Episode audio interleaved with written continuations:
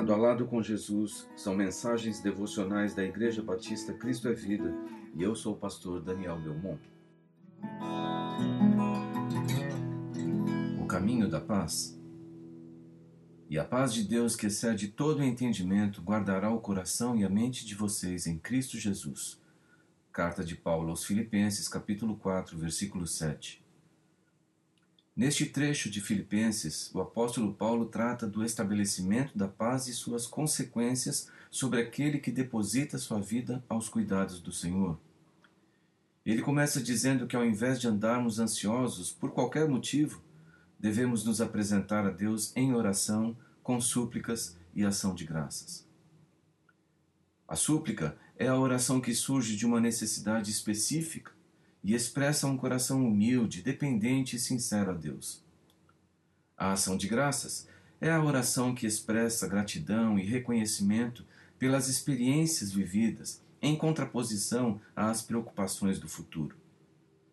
A Bíblia também nos ensina que toda oração tem que estar alicerçada na fé, porque sem fé é impossível agradar a Deus, pois quem dele se aproxima precisa crer que ele existe e que recompensa aqueles que o buscam, conforme registrado na carta aos Hebreus, capítulo 11, versículo 6.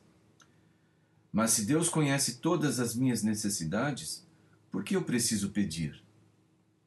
Porque Ele quer que nós exerçamos a fé e creiamos que Ele é o Deus provedor.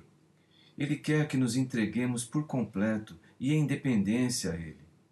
Ele quer que nós participemos de Sua ação. Ele não quer agir sozinho. Ele espera que os seus filhos peçam para estabelecer com eles um relacionamento mútuo. Esse é o princípio da oração. E é nessa relação que se dá a comunhão com Ele, e é a partir dessa comunhão que encontramos o caminho da paz. O primeiro passo é a oração. E dessa comunhão com Deus a paz se estabelece no coração daquele que crê. Mas há outros passos a serem trilhados na direção da paz, como lançar fora a ansiedade. O perigo da ansiedade é que ela nos leva a olharmos para nós mesmos, para os nossos problemas, para os nossos medos, para as inseguranças, dando a eles importância que não lhes cabe, a ponto de tirar nossa paz e fazer-nos adoecer na alma.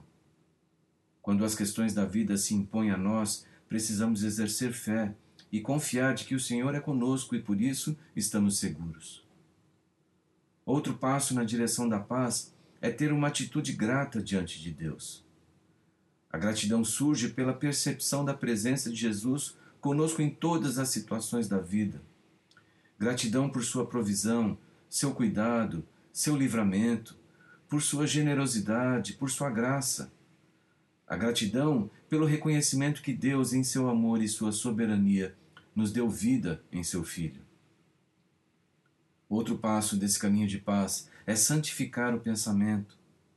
Aquilo que ocupa nossa mente vai determinar nossas palavras e ações e pode até minar nossa alma. Precisamos conectar nosso pensamento com as coisas do alto, com a palavra de Deus e com a própria pessoa de Deus em seu Filho, através de seu Espírito, e nutrir pensamentos de vida, da vida abundante que encontramos somente em Jesus Cristo. Outro passo para a paz é viver contente em todas as circunstâncias. Cristo é perfeito contentamento em todo e qualquer momento da vida, no muito ou no pouco, nas conquistas ou nas perdas, com saúde ou enfrentando enfermidades, a despeito de tudo o que estivermos passando, podemos descansar na certeza de que Ele tem cuidado de nós. Outro passo para a paz é ter plena confiança no poder de Deus. Na nossa união com Cristo, o poder é provido para enfrentarmos todo e qualquer problema. Mas esse poder não é nosso, é de Cristo.